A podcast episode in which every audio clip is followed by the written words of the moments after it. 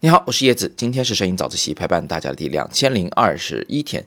过段时间又要给徕卡讲课，所以我就拿着那个徕卡最新的相机 M 十一，还有它的五十毫米的定焦镜头上街拍了一组照片，街拍。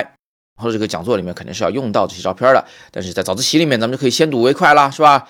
因为我见到有同学在群里边这个自嘲来着，说自己拿着相机正正经经一上街准备拍照呢，就发现没东西可拍了，哎。这个好像是个普遍现象，很多人都跟我说过这事儿。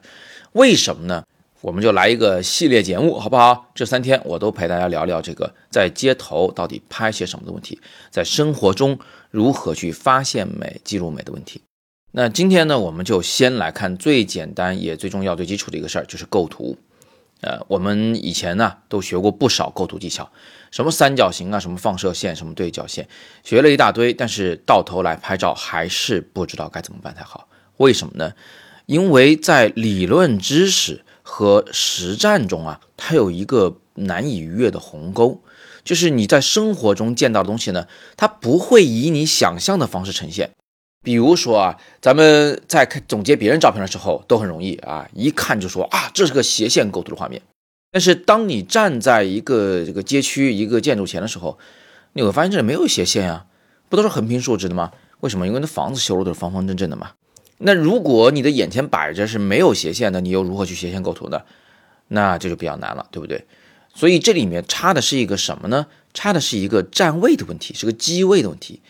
当你改变你站立的位置，你就会发现你面前的景观会呃像变形金刚似的，它就开始变形了。那些横平竖直的线条，慢慢的就变成斜线了，它就可以做斜线构图。那另外一个方面呢，就是你可能会有自己的一个观察世界的习惯，这个习惯是实用主义之上的啊。什么意思呢？就是这东西对我有用，我就观察得到；这东西对我没用，就观察不到。比如说有个东西就是很没用的，是影子。比如说啊，建筑的那个外轮廓就是它形状，那是看得见、摸得着的东西，那个你呢会比较关注它。但是很多时候，那个影子所形成的斜线，你就很难观察到它。要克服这个问题呢，主要是要打破常规啊，要放下自己以前的那个观察世界的习惯，然后去观察无用之物，把它转化成自己有用的。第三点呢，就是一定要灵活处理，这个跟知识储备的量有关系啊。就是如果你只会十种构图技巧，那么走上街头，你去找这十种，那很难，而且找到了以后，你依然会就是怎么说呢？拍出来那组照片会比较单调，看上去都是一样的。但是如果你的知识储备量够大，比如你有一百种、两百种不同的构图技巧，那么走上街头的时候，哎，你的知识和这个现实。它凑巧能吻合的这种几率就会大大增加，于是你就能找到很多漂亮的东西了。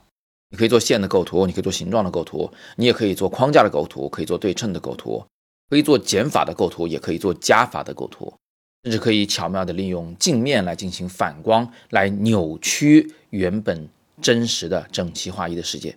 这样一来，我们能拍的东西就会越来越多。到时候你会有种什么感觉呢？就是，哎呀，我一走上街就发现都可以拍。都好看，这个时候你可能会比较兴奋啊，拍的照片比较多，回来选片的时候发现，哎，其实有的也没那么精彩，啊，最终你就会步入第三阶段，就是眼中看着这也能拍，那也能拍，但是心中其实是比较冷静的，你会在其中选择最值得你拍摄的那一些，最有趣的那些再来拍摄。所以今天呢，我们就主要学了这么三个关于街拍构图的小技巧。第一，不能忘了机位，你站立的位置决定了整个世界的形状。第二，要放弃实用主义的观察方式，无用的东西要多去观察。第三，要不断的去学习，增大自己的知识储备。这样的话，找真实拍照的场景中，到街头这种又混乱又丰富的场景中，你的知识才能够用。那最后呢，我把那一天我拍摄的街拍照片都做成一条短视频啊，一分多钟，就放在我们的那个语音的下方，大家有空可以戳进去看看所有的照片。也预告一下，在明天和后天的早自习里面，我将继续讲解街拍中的其他两个要点，关于色彩的和关于人物的。